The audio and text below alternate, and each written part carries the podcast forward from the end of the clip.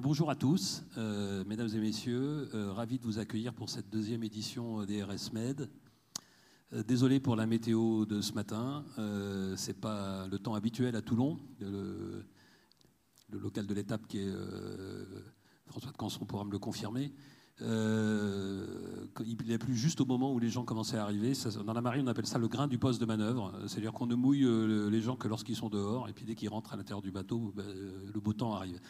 Je pense que le beau temps va arriver. Maintenant, il, fait grand soleil dehors, mais maintenant vous êtes dedans, donc vous ne vous pourrez pas en profiter. Mais pour ceux qui viennent du nord ou de loin, vous allez pouvoir profiter de, de la météo exceptionnelle euh, de cette région. Et d'ailleurs, j'en profite pour remercier euh, la ville de Toulon qui, qui nous a fourni ce, magnifique palais Neptune. La métropole, une fois encore, je suis désolé, je le dis parce que c'est quand même ultra important pour nous, FMES, la métropole euh, Toulon-Provence-Méditerranée, euh, le département du Var, la région euh, sud. Euh, nous sommes, la, la, FMES, la Fondation méditerranéenne d'études stratégiques, depuis un tiers de siècle, est un think tank au bord de la Méditerranée, pour parler de la Méditerranée, du Moyen-Orient, de l'Afrique, euh, pour parler de notre Sud. Et derrière ça, il y a deux, deux idées que je voudrais souligner. Euh, c'est que d'abord, il y a une pensée stratégique en dehors du périphérique parisien. On peut réfléchir et on peut voir les choses. Et en plus, on les voit un tout petit peu différemment quand on n'est pas dans euh, euh, la capitale, dans laquelle il se passe énormément de choses. Et pas du tout mon but n'est pas du tout de critiquer ce qui s'y passe, mais d'expliquer de, que lorsqu'on est un peu en dehors de ce cyclotron, eh ben on peut penser les choses un peu différemment. Et c'est l'ambition de, de la FMS depuis un tiers de siècle. Et euh, par ailleurs, nous sommes au bord de cette Méditerranée, nous sommes en quelque sorte en première ligne avec ce qui s'y passe.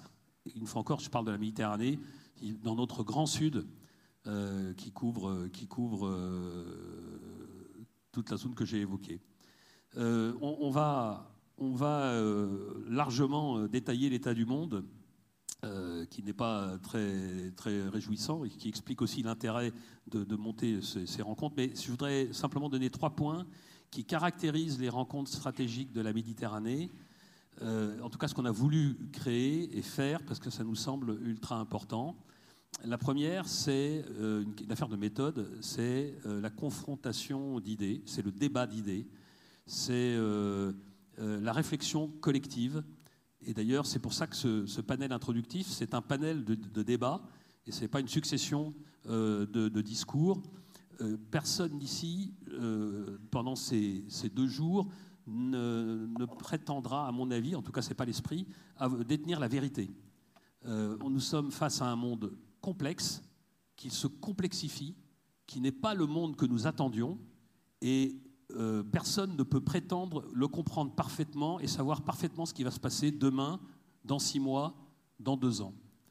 Donc, euh, je pense qu'il est important, euh, pour ab aborder cette complexité, d'avoir une diversité de regards, une diversité d'idées et de confronter ces idées dans la durée.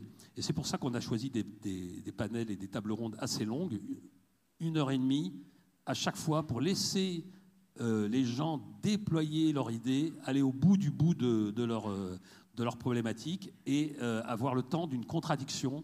Et je pense que c'est extrêmement, extrêmement important. Et c'est l'objet de ces 14 tables rondes qui réunissent 18, des experts de 18 pays différents pour avoir des éclairages très contradictoires. Deuxième idée force, on aurait très bien pu euh, n'avoir que des experts de relations internationales pour les RSMED. On a choisi euh, d'avoir de, des experts de relations internationales, bien entendu, mais également des militaires. Et ils sont nombreux dans la salle, des militaires d'active des trois armées de plusieurs pays, de, très nombreux pays, qui sont en charge de la conflictualité, en charge de conduire euh, les guerres qui existent, qui sont là autour de nous, et de préparer les prochaines qui se profilent. Et euh, cette, euh, cette spécificité nous semble extrêmement important, euh, importante pardon, à un moment où, la, guerre revient et où la conflictualité fait partie aujourd'hui des relations internationales, et malheureusement de plus en plus, de plus, en plus forte. Et donc on avait donc des, experts de relations internationales, des experts militaires et des experts des technologies et des technologies de rupture, et pas des technologies abstraites. Non, on a choisi de faire parler des gens qui sont dans l'industrie, dans la réalisation, dans la concrétisation euh, concrète de ces technologies qui changent la donne, qui changent les rapports de force et qui peuvent euh, euh, modifier totalement l'environnement dans, lequel, dans nous, allons, nous évoluons. C'est le deuxième point. Le troisième point, il me semble d'ailleurs presque le plus important, c'est, je parlais de débat contradictoire, c'est le respect des opinions, c'est le débat, c'est mettre de la rationalité dans des débats qui sont euh, souvent marqués par l'émotion, par le temps réel, par l'image, par l'instantanéité, par le court-termisme. Euh, bref, le monde que vous connaissez, que nous connaissons tous, dans lequel nous vivons, et qui, pour les plus anciens d'entre nous, les plus vieux d'entre nous, euh, est un monde qui a brutalement changé en quelques, années. Et les réseaux sociaux, Internet, sont bien sûr un, phénomène clé dans, ce, dans cette problématique, parce que c'est une problématique. C'est qu'aujourd'hui, euh, on ne peut plus euh, parler de choses qui fâchent sans se fâcher. Or, c'est justement l'inverse qu'il faut faire. Si on veut comprendre ce qui se passe, il faut être capable de discuter avec des gens qui, ne pensent pas comme vous et, d'aller, et, de, de débattre jusqu'au bout de la contradiction, justement en gardant la tête froide. Remettre de la raison, de la rationalité dans un monde marqué par l'émotion et, euh, euh, presque l'hystérie par moment, euh, je pense que c'est essentiel. Et c'est évidemment le troisième objectif des rencontres stratégiques de la Méditerranée. Il y a dans, la salle et il y, y aura dans les, différents panels de très nombreux étudiants, voire même des lycéens. Et moi, on en, est, tous extrêmement, extrêmement ravis. Je pense que si on arrive à, montrer à ces jeunes euh, qu'on peut parler de choses qui fâchent sans se fâcher, et euh, débattre et, contredire des gens qu'on apprécie, voire même euh, amicalement, alors qu'on est d'accord sur rien, je pense qu'on aura fait œuvre utile dans la société dans laquelle nous vivons aujourd'hui. En particulier pour parler des sujets qui sont les nôtres, euh, et dont on va euh, bien sûr euh, préciser, préciser les choses maintenant. Voilà ce que je voulais dire en introduction. Merci aux panélistes d'être là. Rendez-vous dans deux jours. vendredi soir, normalement, nous, devons être collectivement plus intelligents que ce qu'aujourd'hui. On aura, on aura normalement pris quelques idées, quelques, on aura remis en cause nos convictions nos, nos, idées préconçues et on sera normalement un peu plus à même d'affronter intellectuellement, et ça c'est la base, le monde qui vient euh, et qu'on va maintenant peut-être un petit peu décrire. Bon et respect à tous. Et je voudrais, euh, pour commencer, donner la parole à, j'allais dire au local de l'État, en tout cas au représentant du, président de la région euh, Sud, François de Canson, qui est vice-président de la région, qui est maire de la Londe et qui est donc en, responsabilité en tant qu'élu et qui en plus nous reçoit. À toi.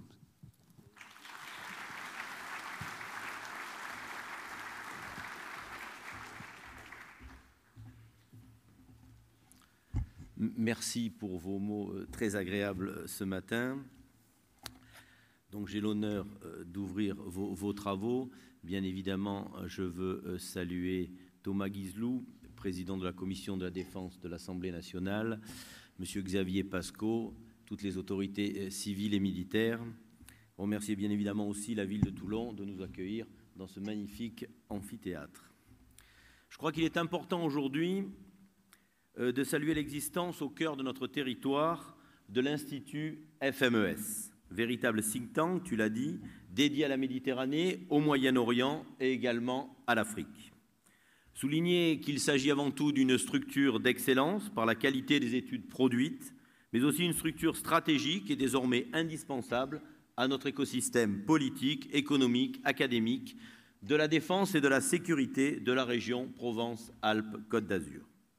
La région et le président Muselier, qui malheureusement ne peut pas être avec nous aujourd'hui, sont bien évidemment à vos côtés, et ça depuis 2017. Euh, Soyez assurés de la considération qu'il a nôtre à votre endroit. Ces rencontres stratégiques tombent dans une période charnière de notre histoire. Une période où le mot guerre revient dans nos quotidiens d'occidentaux, non comme une notion lointaine tant historique que géographique, mais comme une réalité voisine palpable. Le 4 mars 2022, quand pour la première fois le mot guerre a été prononcé dans notre hémicycle régional aux côtés de Roberta Mezzola, nous étions tous un peu hagards et suspendus aux analyses de l'époque qui nous donnaient ce conflit comme un conflit rapide. Nous revenaient les poèmes annonnés dans notre enfance que nous avons fait répéter à nos enfants, petits-enfants, leur chipant leur crayon de couleur pour finir les dessins sur les pages blanches de leur cahier.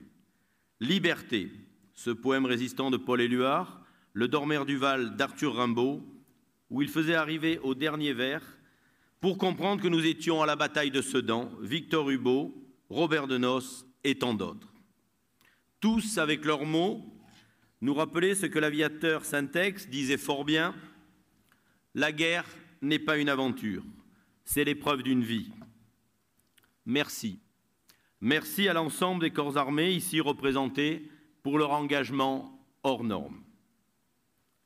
Nous le savons, le monde se polarise et connaît aujourd'hui une accélération des mutations géopolitiques comme jamais il n'en a connu. L'ensemble des grands équilibres que nous connaissions depuis plusieurs décennies volent en éclats les uns après les autres. Et nous nous retrouvons pris dans une réalité internationale qui n'a jamais été aussi complexe, car protéiforme, et constituée d'une succession de crises simultanées. Alors que le concept de guerre froide semblait enterré et dédié au livre d'histoire, la Russie se dresse aujourd'hui en ennemi de l'Occident. Alors qu'Israël avançait dans un processus d'Abraham de normalisation avec le monde arabo-musulman, le Hamas sonne la fin de l'utopie. Étouffé par ces conflits majeurs ultra-médiatisés, l'Arménie vit à bas bruit le plus grand chaos qu'elle n'ait jamais connu, désormais amputée de la République du Haut-Karabakh, avec l'exode du plus de 100 000 personnes, sans aucun espoir de retour. Elle tremble pour son intégrité territoriale à venir face à des Azéris qui ne semblent pas forcément enclins à en rester là. Alors, un dénominateur commun, les démocraties agressées. Nous assistons effectivement à un recours de plus en plus décomplexé à la force par des puissances toujours plus nombreuses, ne cachant pas leur volonté de défaire un ordre international dont elles contextent la légitimité, s'attaquant souvent à un concept qu'on pourrait résumer dans le mot liberté. Qui plus est, ces trois crises sont liées entre elles par des soutiens et aides aussi croisés qu'antagonistes. Chacune déclenche des réactions dans les opinions qui pèsent sur l'agenda politique international, mais aussi national et local. Chacune nécessitera l'intervention des médiateurs extérieurs, ce qui va forcément rabattre les cartes dans la géopolitique mondiale. Ces trois stratégies se tiennent dans un contexte géopolitique recomposé et au ressort inédit. Le découplage Chine-Occident, des catastrophes naturelles démultipliées qui exacerbent des tensions, la multiplication des swing states aux intérêts souvent partagés, ce sur fond de surenchère de l'autosuffisance économique, d'impératifs de sécurité énergétique et d'insécurité alimentaire exacerbée. En clair, tout va bien. Merci à la FMES de nous offrir aujourd'hui ces temps de réflexion, d'échange et de confrontation de points de vue pour acquérir quelques clés de lecture indispensables pour nous, acteurs et décideurs politiques d'une région euro-méditerranéenne euro par essence et pour nous permettre, comme tu l'as dit, de partir de là bien plus intelligents. S'inscrivent sur une mer en partage un effet grossissant sur chaque sujet. Ce bassin de vie, riche de plusieurs millénaires de creuset des civilisations et de trois religions monothéistes. où le concept fut grec, le droit romain, la magnificence byzantine, la puissance ottomane, l'harmonie italienne, la rébellion catalane, la liberté française et l'éternité égyptienne. Et où, au fond, le vivre ensemble est une obsession de chaque instant, ce bassin doit penser en lieu de couture et non en rupture. C'est bien évidemment l'obsession du président Muselier, travailler sur ce qui rassemble, sur les traits d'union, sur les challenges que nous avons à remporter ensemble, ça et rien d'autre. Aussi, depuis six ans, la région Provence-Alpes-Côte d'Azur organise la Méditerranée du futur. 40 délégations de toute la Méditerranée qui viennent passer, puis qui viennent parler de leurs défis communs.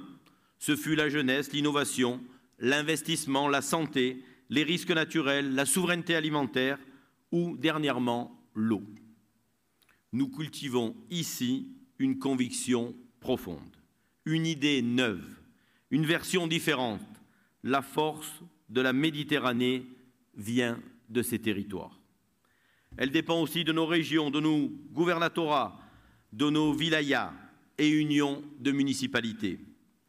Unis et rassemblés, les territoires de la Méditerranée peuvent écrire ensemble leur histoire.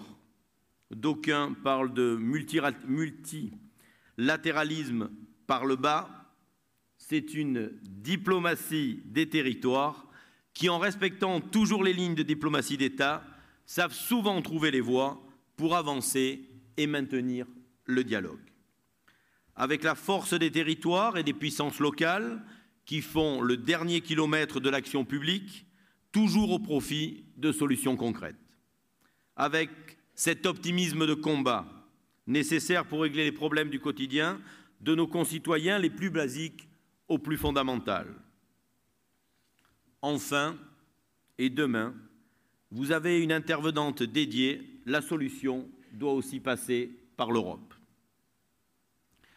Nous avons tous besoin d'une Europe forte qui s'assume et de chercher un horizon politique de sortie. La stabilité de la région, le retour à la normalisation, au-delà des réponses sécuritaires et implacables face aux groupes terroristes, doit s'atteler à une réponse politique bâtie sur un horizon. La lutte contre le terrorisme doit aller de pair avec la recherche de la paix. L'Europe en la matière a un puissant rôle à incarner et surtout à ne pas déléguer. L'Europe, par sa naissance, s'est placée à l'avant-garde de la marche de l'histoire, construite pour sa paix intérieure et pour pacifier ses relations extérieures. Qui mieux qu'elle peut porter ce message et sa réussite depuis le discours de Schuman en 1950 Il lui faut simplement changer de méthode, et s'accepter comme puissance géopolitique capable de faire bloc sur des valeurs de cohésion, capable de porter l'enseignement du comment, d'étendre l'élastique du lance-pierre par le récit collectif. La guerre en Ukraine a affirmé cette nouvelle dimension géopolitique à l'Europe avec un besoin urgent de relancer de la relance économique, de la montée en puissance militaire et d'agilité diplomatique. La manière dont l'Union souhaitera se positionner sur la scène mondiale et le type de réponse géopolitique qu'elle apportera face aux bouleversements actuels influenceront pour longtemps la perception que le nombre de ses partenaires internationaux nourriront à son égard. C'est la raison pour laquelle, ici, en région Provence-Alpes-Côte d'Azur, nous plaçons l'Europe au cœur de nos dispositifs, nous la faisons vivre sur nos territoires. C'est pour nous une des clés de la stabilité. Bien évidemment, cher Pascal Ossueur, je vous souhaite un excellent colloque, des échanges riches, libres et surtout décomplexés, comme tu l'as dit. Je vous souhaite d'être les graines et les semeurs de la solution de paix et de stabilité. Je vous remercie.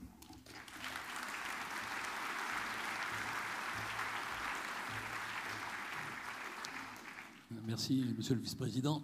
Monsieur le, Président de la Commission de la Défense et des Forces armées euh, de l'Assemblée nationale, euh, Thomas Gassiou, qu'en pensez-vous? Merci, Amiral. Alors, je n'ai pas prévu de grand discours euh, introductif, mais simplement pour vous dire que je suis très content d'être ici, Amiral, avec mes interlocuteurs, Monsieur le Vice-président et Monsieur le Directeur général, et, et vous tous. Avant tout, puisque on est bien entendu tous à la recherche d'autonomie stratégique, d'efficacité opérationnelle, mais je pense qu'on a avant tout besoin de, réfléchir. Il n'y a pas vraiment d'autonomie stratégique, déjà, pour chacun d'entre nous, quels que soient d'ailleurs nos, pays d'appartenance, si on n'a pas d'autonomie conceptuelle. Et donc réfléchir, penser le monde, réfléchir à, nos objectifs, c'est quelque chose qui me semble euh, primordial. Et pour parvenir à bien réfléchir, on a besoin d'une diversité d'interlocuteurs, on a besoin de, remise en question. Je me rappelle, le, j'avais lu le général Beauf qui parlait du poison des certitudes. Il n'y a rien de pire que d'avoir des certitudes pour aller à, l'échec. Et donc, c'est ma première, motivation d'être ici, c'est finalement de, voir la diversité des personnes qui sont ici pour, par le contradictoire, euh, prévenir ensemble la surprise stratégique et construire euh, ensemble euh, du commun. Au-delà de ce besoin de réfléchir, je pense que le deuxième besoin, je pense, qui nous pousse ici à être ensemble, c'est le besoin de se parler. On est aujourd'hui, euh, monsieur le vice-président l'a dit, hein, d'une certaine manière, dans un monde qui diverge, dans un monde où les antagonismes redeviennent importants, dans un monde où le droit international s'affaisse, où, les grands pourvoyeurs de sécurité euh, sont peut-être un peu moins forts, où, les conflits renaissent de partout, hein, que ce soit Géorgie, euh, en Arménie au Karabakh, en Ukraine, bien sûr, aujourd'hui sur la bande de, de Gaza, on a vraiment un monde qui s'affole, pour reprendre le titre du livre de, Thomas Gomard. Et je crois que si on ne veut pas euh, que ce monde se régule par la violence, on a besoin de se parler tous ensemble, de se dire on ne se ressemble pas forcément, mais il faut qu'on parle ensemble pour voir qu'est-ce qu'on peut construire, comment on peut être davantage euh, dans la compréhension commune, voire faire progresser petit à petit notre culture stratégique et nos cultures stratégiques, les faire converger. Et quoi de mieux de le faire ici euh, le long de la Méditerranée, euh, dans ce lieu de, euh, de, croisement, euh, où voilà, on, a autour de cette Méditerranée tant de, tant de visions différentes, tant de manières d'être différentes, mais ensemble quand même la nécessité de, de construire du commun dans, dans, le dialogue pour justement ne pas laisser la violence réguler nos, nos différences. Et puis le troisième point, je trouve, qui m'intéresse ici, vous avez dit, Amiral, on est de l'autre côté du périphérique parisien. Alors moi, ça me va très bien parce que je suis lyonnais, euh, euh, je vais à Paris puisque l'Assemblée nationale est à, Paris. Il y a plein de gens très intéressants à, Paris. Mais euh, vous savez, la France, elle est, elle est diverse. Et aujourd'hui, on a besoin de mobiliser. C'est finalement ce troisième besoin, moi qui me pousse ici, au-delà du besoin de réfléchir, au-delà du besoin de se parler, le besoin de mobiliser. On a aujourd'hui, pour faire face aux défis énormes auxquels nous sommes confrontés, besoin de masse, de masse qui ne s'appuie pas uniquement sur des, des besoins militaires, et on est confronté par ailleurs à des menaces hybrides sur lesquelles la réponse militaire seule doit être complétée par d'autres natures de, réponses. Et donc on a besoin de se mobiliser et on a besoin de reconstruire d'une certaine manière, je pense chacun dans notre pays, une défense globale, une approche globale de la, de la défense. Parce que finalement, si je regarde nous côté français, depuis euh, la fin de la guerre froide, je crois qu'on a eu euh, deux événements qui se sont produits. Non seulement on a eu une descente de nos moyens capacitaires, on a désinvesti dans la défense, on essaye de, régler ce sujet-là en réinvestissant, en doublant le budget de la, défense avec les lois de programmation militaire. Mais au-delà de, ces enjeux capacitaires, on a également désappris en matière de défense globale. C'est-à-dire que on s'est dit finalement la défense pouvait s'appuyer uniquement sur des moyens militaires et, et chacun on s'est un peu démobilisé. Et je pense que la vertu d'avoir les rencontres stratégiques de la Méditerranée également à Toulon, c'est la capacité à mobiliser euh, une région euh, pour, avoir, euh, être dans, une logique de défense globale. Les collectivités, bien sûr, qui sont mobilisées, qui ont un rôle important en matière de, défense, les entreprises du territoire, il y a des étudiants, effectivement, il y a des citoyens. Et donc voilà, je pense que c'est le troisième point qui me semble extrêmement important aujourd'hui, c'est ce besoin de mobiliser l'ensemble de la société, que chacun se sente personnellement responsable de la défense. Merci, Monsieur le Président. Et alors, euh,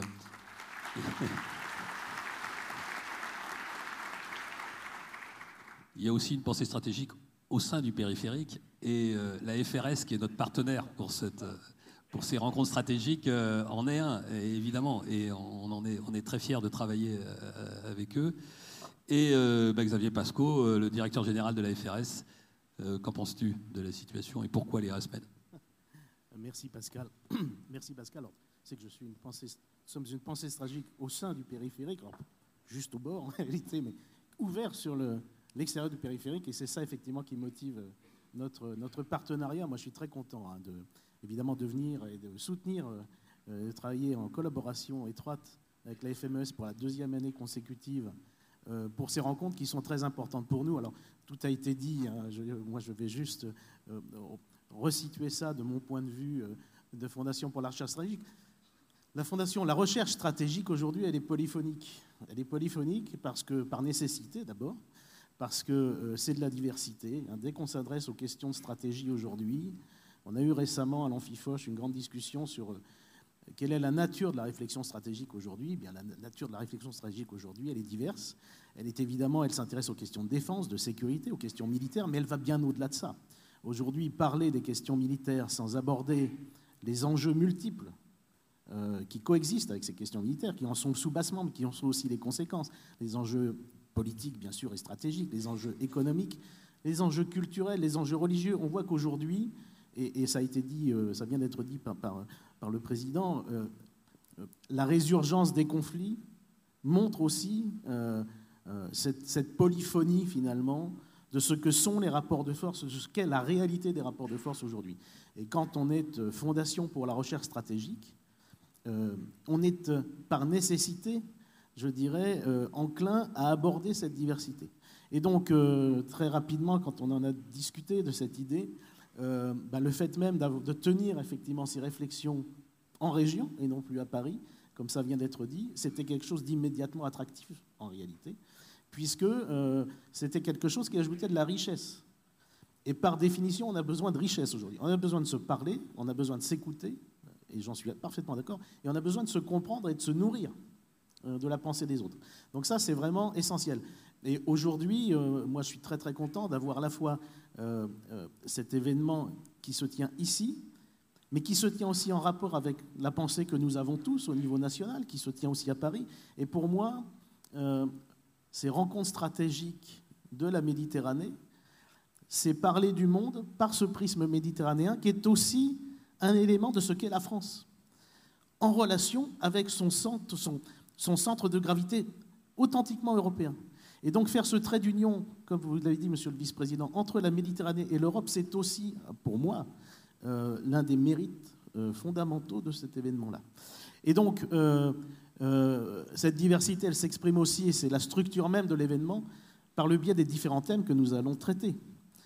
Des thèmes géopolitiques, des thèmes plus technologiques, parce qu'effectivement, la stratégie, c'est aussi de la technologie, et c'est de l'appropriation de cette technologie, et de la mise en musique, on va dire, de cette technologie dans les grandes stratégies nationales. Et ce sont des thèmes transverses aussi. Je sais qu'ils te tiennent beaucoup à cœur, euh, Pascal. Effectivement, Aujourd'hui, défense et sécurité, c'est tout ça en même temps. Et donc, associer toutes ces compétences militaires, géostratégiques, géopolitiques, mais aussi industrielles et technologiques, c'est absolument essentiel. Autrement, on était hémiplégique, en fait. Et donc, moi, c'est ce que j'essaye euh, à travers les travaux de la, Fondation euh, pour la recherche stratégique, et puis à travers euh, voilà, ces, participations et ces événements que nous essayons de soutenir, c'est ce que j'essaye de promouvoir finalement. C'est une forme de, ben oui, les cartes du monde sont rebattues, comme vous l'avez dit, monsieur le vice-président, et donc euh, les fondements de nos réflexions doivent aussi être rebattus. Et ça, c'est vraiment quelque chose d'essentiel. C'est générationnel aussi, tu l'as dit Pascal. Euh, nous avons vieilli dans nos métiers, et d'avoir évidemment une assistance qui aujourd'hui, euh, voilà, nous mobilise tous parce que la jeunesse est là, c'est absolument essentiel, et ça remobilise, oui, la mobilisation, enfin pour moi c'est Donc voilà, je n'ai fait que paraphraser ce qui a déjà été dit beaucoup plus brillamment, et donc euh, bah, merci à nouveau de, cette collaboration et de, voilà, de cet événement qui s'ouvre aujourd'hui. Euh, on est très ravis d'être euh, en soutien de cela.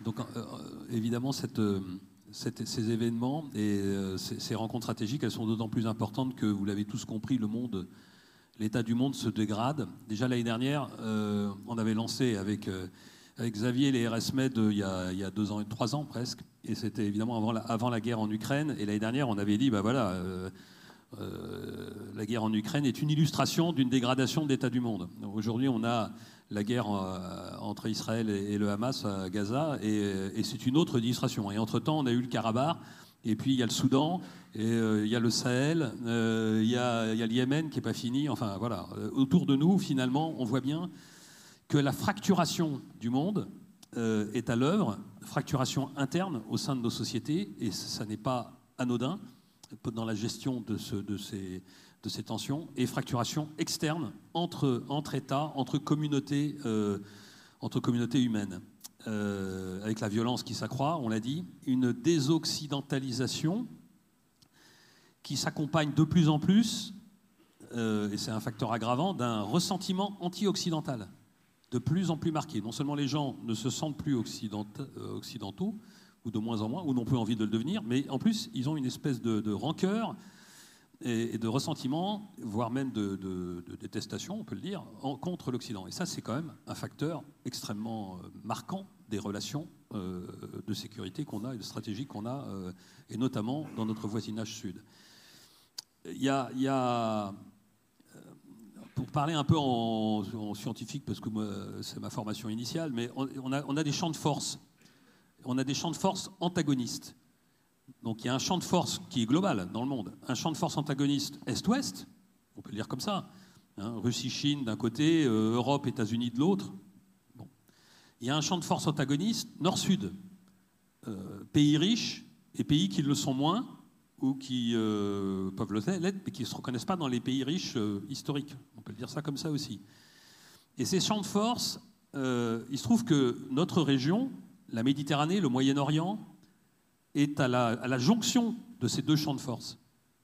Donc on est, on est concerné par les deux, les deux volets de, tension.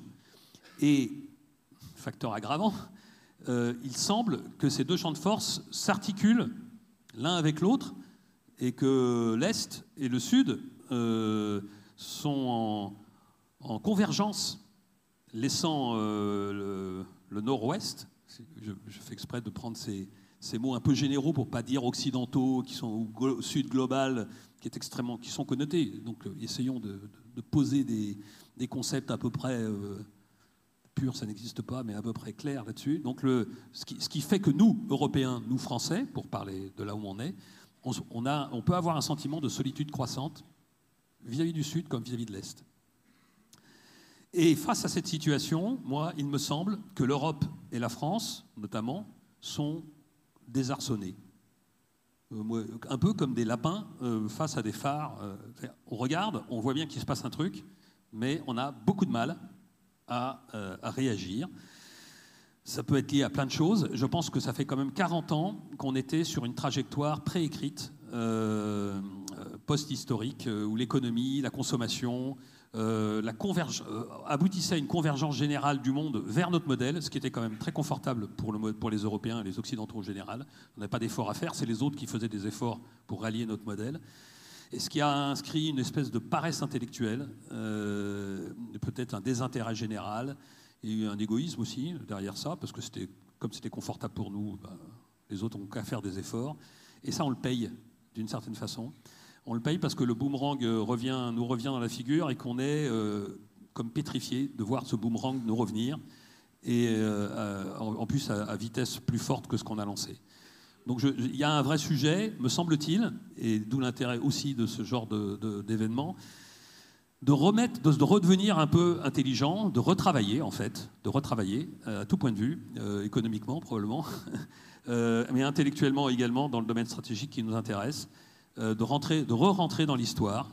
C'est pas dramatique, nos, parents, nos grands-parents, nos arrière-grands-parents l'ont fait et s'en sont très bien sortis de situations beaucoup plus complexes que celle-là. Mais on a cet effort initial intellectuel à faire, à mon avis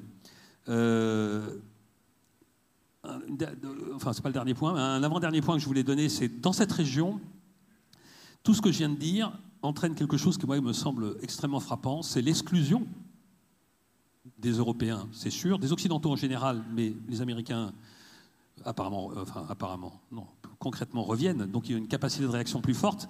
Et le, le, déploiement de deux porte-avions en Méditerranée et d'un sous-marin nucléaire en mer Rouge, me semble-t-il, peu importe, mais sont des actes politiques et militaires qui remontent que les Américains sont dans le match.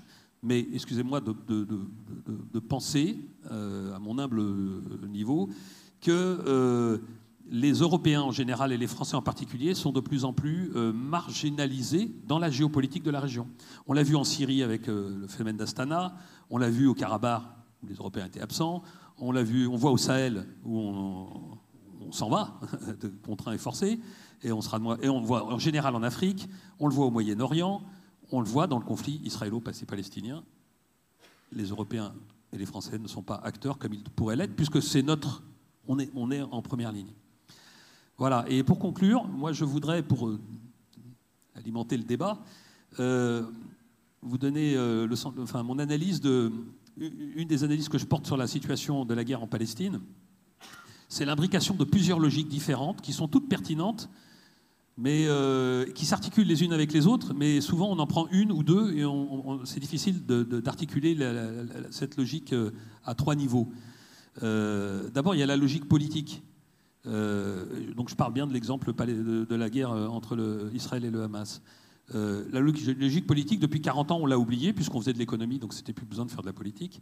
Donc la création d'un État palestinien, la cohabitation entre deux États, qu'est-ce que ça veut dire? Comment on, s'organise?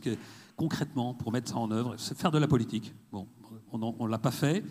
On croyait qu'en mettant un peu d'argent et en procrastinant, on réglerait le problème. Euh, on peut faire le parallèle avec ce qui s'est passé vis-à-vis de la Russie, d'ailleurs, hein, euh, pour l'intégration ou pas de la Russie dans le concert européen. On peut le faire pour les relations entre les Arméniens et les Azéris. C'est des, vieux débats qu'on connaît parfaitement, mais on n'a pas fait l'effort politique. Donc il y, a un sujet politique. Et quand on ne fait pas de politique, la politique se, rappelle à votre, bon souvenir. Ok, donc ça c'est une, une, des logiques d'approche du conflit euh, israélo-palestinien. Il y a aussi une logique géopolitique euh, qui revient, et celle-là, elle est, à mon avis, mieux prise en compte, les intérêts et les rapports de force des États euh, et des acteurs internationaux. L'Iran, et bien sûr, a un intérêt géopolitique dans ce qui se passe actuellement euh, au Proche-Orient. Israël, bien sûr, a un jeu géopolitique. Les monarchies du Golfe, la Turquie, la Russie, les États-Unis et la Chine font de la géopolitique. Et là, on est dans l'intérêt froid et on peut expliquer beaucoup de choses par, la géopolitique. Bien sûr, ça ne, remplit pas l'intégralité de l'équation, vous l'avez compris. Et la troisième logique, qui est peut-être la plus complexe, enfin pas la plus complexe, c'est celle qu'on voit le mieux, mais qui est la plus difficile à, manipuler, dans le bon sens du terme, à exploiter, c'est euh, la logique des passions. Euh, Pierre Asner a écrit en 2015 un, un livre qui s'appelle La revanche des passions, à partir d'un article qu'il avait écrit après le 11 septembre, d'ailleurs, ce qui est intéressant parce que ça nous ramène à des, sujets d'actualité. La revanche des passions, la revanche de l'irrationnel, la revanche de l'émotion, le retour du fait religieux, euh, d'un fait religieux très puissant, radical, euh, qui euh, traverse complètement le monde, et notamment le monde musulman qui est, qui est, le monde autour de nous, et qui, euh, qui s'additionne avec une passion euh, qui se forge sur le ressentiment que j'évoquais tout à l'heure, ou même de la fierté nationale, euh, quelque chose, des choses qu'on avait oubliées, notamment en Europe, où pour le coup, la rationalité, une forme de rationalité, avait complètement exclu du champ du débat tous ces domaines. Euh, et, donc on est un peu comme perdu euh, face à ces, mouvements, à ces, phénomènes, qui sont des phénomènes de structurants, mais finalement Platon l'avait écrit, hein, euh, le cœur, l'esprit, le corps, et, Raymond Aron avait très bien écrit ça aussi quand il parlait de la conflictualité dans, je ne sais plus le, le, titre du bouquin, mais enfin dans un très bon bouquin des années 60. et ces phénomènes de passion, d'irrationalité, euh, ils sont renforcés par Internet, ils sont renforcés par le cyber, ils sont renforcés par la guerre de l'information, ils sont renforcés par l'intelligence artificielle. Donc ça n'est qu'un début. Ça n'est qu'un début. Donc je pense que voilà, euh, trois, je fais un geste de, physicien, euh, trois, axes complètement différents qui, couvrent qui, qui, ne décrivent pas la complexité du monde, mais qui expliquent au moins que dans ce cas précis qui va nous intéresser dans beaucoup de débats pendant ces deux jours, qui est ce conflit qui ressurgit et qui ne vient pas de nulle part, bien sûr, qui ressurgit tout à côté de nous et qui a des impacts considérables sur la sécurité de notre région et sur la stratégie de notre région. Si on oublie une de ces trois données, eh bien, on n'a pas une, compréhension complète des enjeux, et, il y en a peut-être d'autres d'ailleurs, hein, mais au moins ces trois-là, et on, fait on fera des erreurs. Ça participe de la complexité du monde qui est le nôtre. Euh, voilà, je voulais vous donner ces points de réflexion pour, euh, une fois encore, vous l'avez compris, face à, cette situation, il faut être humble, et personne ne peut prétendre avoir l'alpha et l'oméga et la compréhension parfaite. On n'est pas là pour asséner des vérités, mais essayer de comprendre un peu mieux ce qui est en train de se passer sous nos yeux et qui nous concerne tous.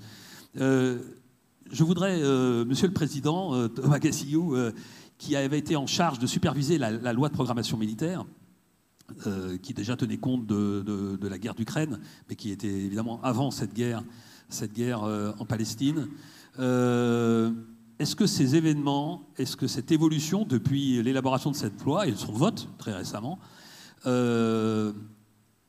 est-ce que ça change complètement la donne ou partiellement? Et si vous deviez la refaire, ou si vous pensez déjà à la prochaine, euh, quels sont les domaines où vous auriez voulu, euh, que, vous auriez, que vous voudriez réintégrer dans la prochaine loi ou dans cette loi ou, euh, auquel il faudrait penser?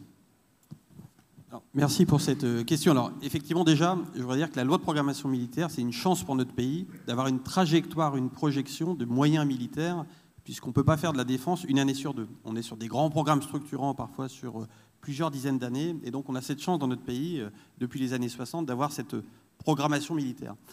Cette programmation militaire, elle, elle, euh, repose bien entendu sur des exercices stratégiques, de réflexion stratégique importants qui ont été menés. Et pour répondre à votre question, je pense que ce qui se passe actuellement dans le monde, n'est pas tellement une surprise, c'est plus le tempo dans lequel ça se passe qui est une surprise. Mais dès l'exercice stratégique, notamment de la revue stratégique de 2017, sur lequel se fondait la précédente loi de programmation militaire, on avait vu euh, ce délitement du, monde, puisqu'il y avait déjà eu des signaux annonciateurs. On dit souvent que la guerre en Ukraine a démarré il y a 18 mois, mais en fait, c'est la Crimée, c'est 2014, euh, euh, c'est la Géorgie précédemment, c'est les conflits asymétriques au Levant, au Sahel, le Haut-Karabakh, la mer de Chine. Euh, voilà. Donc nous ne sommes pas surpris d'une certaine manière par ce qui se passe, mais par l'accélération euh, de la manière dont, ça se passe.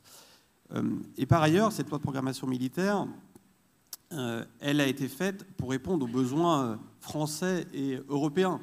Et donc, elle n'a pas été faite pour dire si nous étions l'Ukraine, de quelle armée aurions-nous besoin? Nous ne sommes pas l'Ukraine, typiquement. Pourquoi? Euh, Parce que déjà, nous sommes un État doté de la dissuasion nucléaire, ce qui change fondamentalement les choses, parce que nous sommes dans des alliances euh, européennes, otaniennes, et parce que nous avons une profondeur stratégique, notamment par rapport à, la Russie.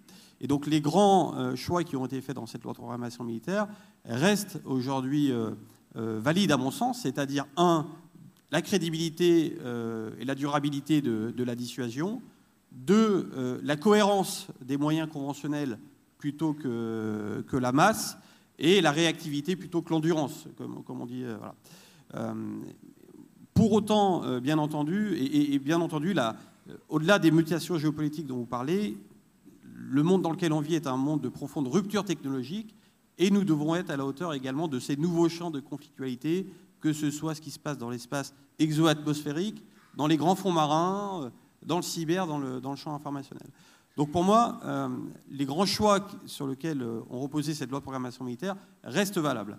Pour autant, euh, effectivement, nous sommes dans un monde qui bouge tellement vite qu'on doit en permanence se remettre en question et voir comment on peut faire évoluer nos approches, nos moyens. Et, parmi, et donc la, réflexion, j'allais dire, reste, reste ouverte en, en permanence. Et parmi, pour moi, trois points simplement euh, de réflexion que je soumets à la réflexion euh, euh, collective. le premier point me semble de dire, OK, dans la, loi de programmation militaire, on a fait le choix de la cohérence par rapport à la masse, notamment en articulation avec notre dissuasion. Pour autant, le sujet de la masse ne doit pas être totalement évacué, et on doit réfléchir, à mon sens aussi, comment on peut accéder à de la masse par de la différenciation.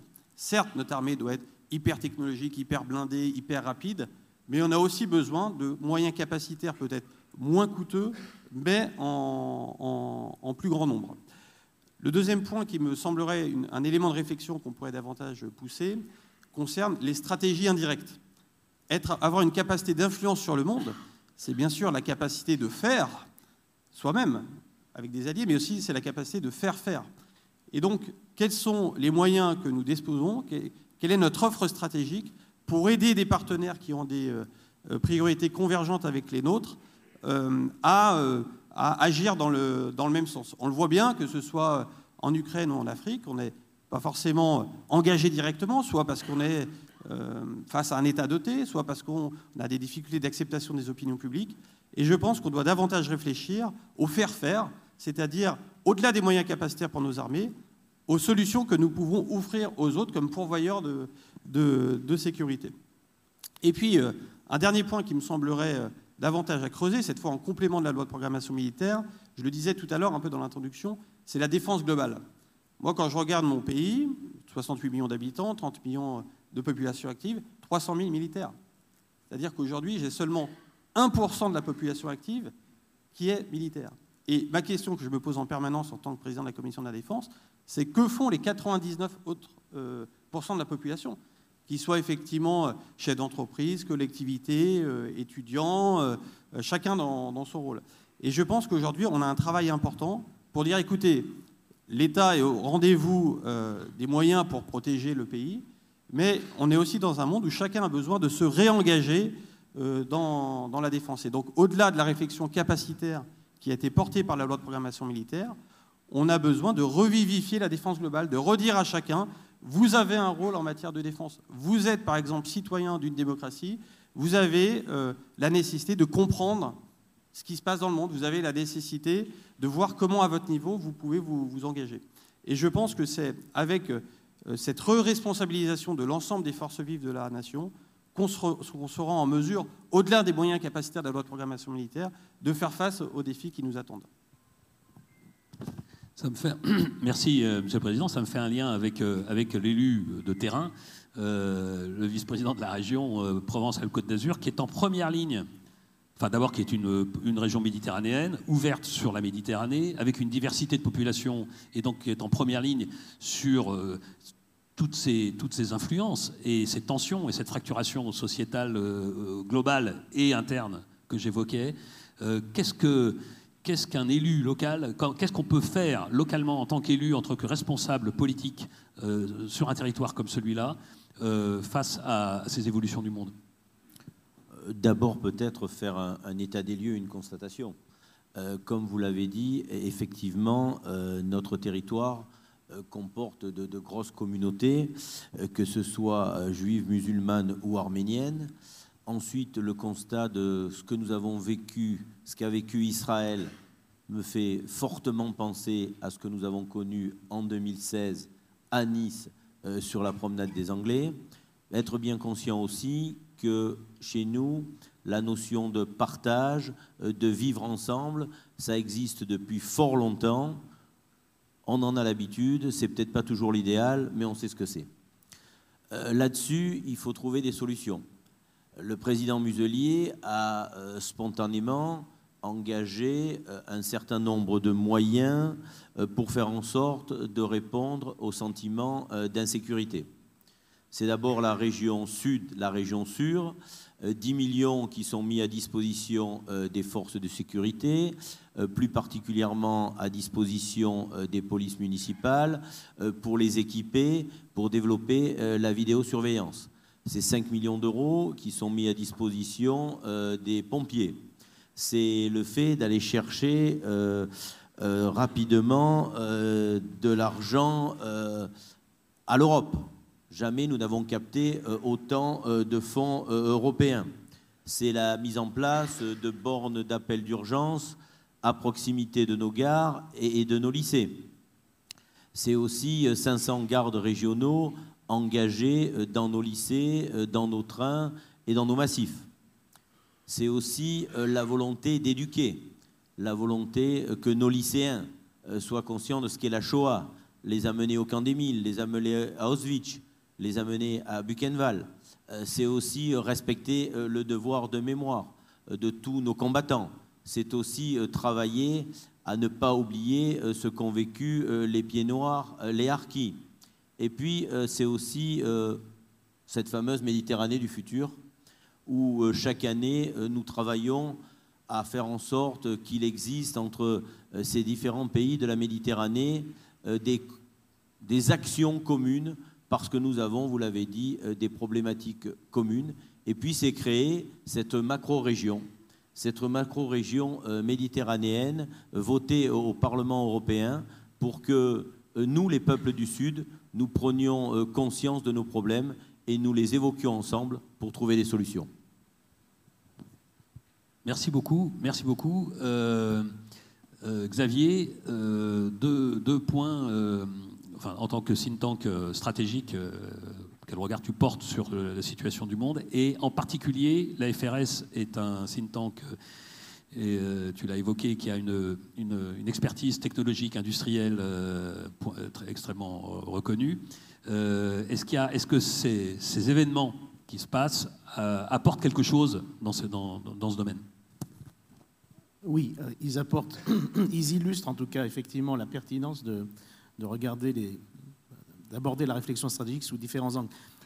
Ce que tu as évoqué tout à l'heure, finalement, m'a fait penser à une chose, c'est on sort, de, sort de la globalisation heureuse et on retombe les pieds sur terre. Et j'allais dire, quand je dis on retombe les pieds sur terre, c'est presque au sens concret des choses. Ce qui me frappe dans le conflit dont tu as parlé euh, entre Israël et le, Hamas, hein, euh, c'est la centralité géographique des choses. C'est presque la bande de Gaza, c'est tout petit et c'est à l'échelle humaine. Or, on a vécu dans un monde ces dernières années où on s'est un peu tous déshumanisés par le fait même euh, qu'on vit tous d'une manière ou d'une autre, soit par nos usages, soit par nos réflexions, dans l'idée que on est un village planétaire désormais, que tout marche à la vitesse de la lumière, et c'est vrai aussi. Et donc la difficulté, et pour un centre comme nous par exemple, c'est d'aborder ces questions en ayant à l'esprit les deux dimensions qui sont des mondes parallèles. Et c'est ça la difficulté. C'est-à-dire que l'un ne remplace pas l'autre. Les deux s'ajoutent. Oui, il y a la globalisation à, la vitesse de la lumière, ça existe aussi. Et puis, il y a la centralité, j'allais dire, géographique, il y a le, terroir stratégique, d'une certaine manière. Et c'est vrai aussi dans nos sociétés, comme c'est vrai au plan international. Et d'une certaine manière, cette, il y a une densité historique sur cette région particulière qui est extraordinaire depuis des millénaires, on le sait. Quiconque a visité Jérusalem expérimente presque physiquement cette densité des lieux. Hein, quiconque a eu cette culture euh, voilà, du christianisme, voilà, euh, le, poids des religions dont tu parles, tu l'expérimentes, tu le, euh, l'éprouves presque physiquement. C'est assez fascinant d'ailleurs. Il y a quelques lieux comme ça dans le monde qui sont, que dont moi je trouve qu'ils sont très denses historiquement et spirituellement et, intellectuellement. Voilà. Toujours est-il que toutes ces dimensions, elles coexistent. Et finalement, tout ça, ce n'est pas des périodes qui se succèdent, c'est des strates qui s'empilent. Et finalement, j'allais dire le chercheur, l'analyste en stratégie, c'est un peu le géologue qui regarde la falaise et qui dit, mais finalement, cette strate-là, elle vient d'où Et qu'est-ce qu'elle a fait sur l'autre Et comment j'explique toute cette histoire, finalement?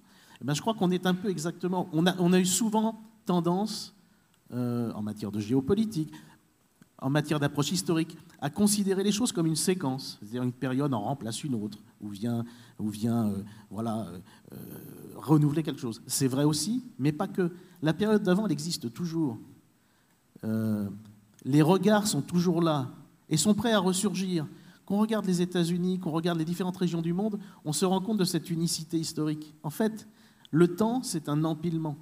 Et donc, on a besoin, et ça c'est un défi pour nous, à la fois de comprendre la géopolitique, de comprendre la diversité, hein, là je suis en train d'enfoncer les portes ouvertes, comprendre la géopolitique, comprendre la technologie, comprendre l'accélération du tempo. Là, moi je suis entièrement... S'il y a un mot aujourd'hui qu'on doit privilégier quand on parle réflexion stratégique, c'est tempo, le rythme. Le rythme a changé. Et donc, euh, on a besoin nous-mêmes de mettre, de nous projeter nos pensées.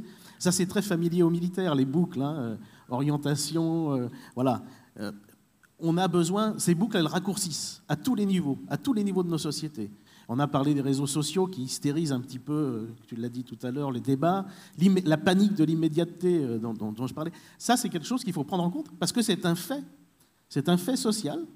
Euh, on peut le critiquer, on peut... il existe, il est là.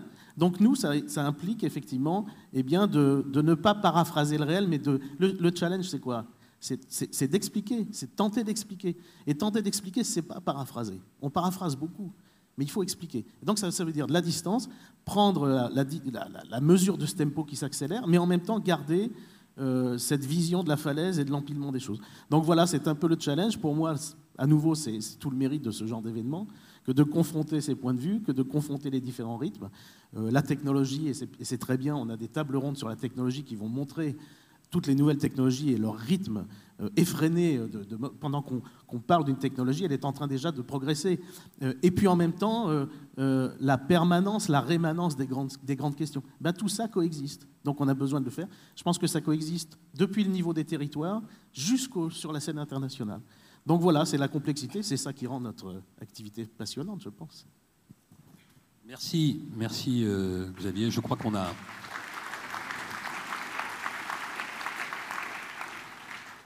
Bon, on n'avait pas, pas prétention de, boucler tout euh, en, une heure, mais euh, poser, les, bases du débat telles qu'on les voyait avec des éclairages différents. Deux choses euh, simplement pour conclure. D'abord, j'ai retrouvé le nom du livre d'Aaron, c'est Paix et guerre entre les nations, 1962. Euh, je vous conseille de le relire parce que l'histoire ne revient pas en arrière, mais quand même, on sent bien qu'il y a une période qui s'arrête. Et finalement, pensé les gens avant nous, qui n'étaient pas plus bêtes que nous, voire même ils étaient peut-être avaient plus le temps de travailler euh, au fond, euh, eh ben, autant s'enrichir de ce qu'ils ont fait pour construire derrière eux. Bon, Aaron n'en est qu'un parmi d'autres. Euh, et puis, je finirai par ce que je. Par contre, j'ai découvert la phrase du général Beaufre, donc merci, Monsieur le Président. Le poison des certitudes. Je pense que c'est voilà encore un- quelqu'un d'une génération euh, qui avait connu la guerre et donc euh, dont on doit s'inspirer parce que c'est des gens qui ont pratiqué des choses qu'on pratiquera peut-être dans, malheureusement dans quelques années. Euh, eh bien, la certitude tue. Euh, L'incertitude, le doute, le doute euh, socratique ou le doute euh, cartésien, peu importe, le doute qui construit, pas le doute qui, qui panique et qui empêche de prendre des décisions, mais le doute qui permet d'aller chercher plus loin pour voir si on n'est pas en train de se planter euh, et d'imaginer euh, des solutions euh, alternatives.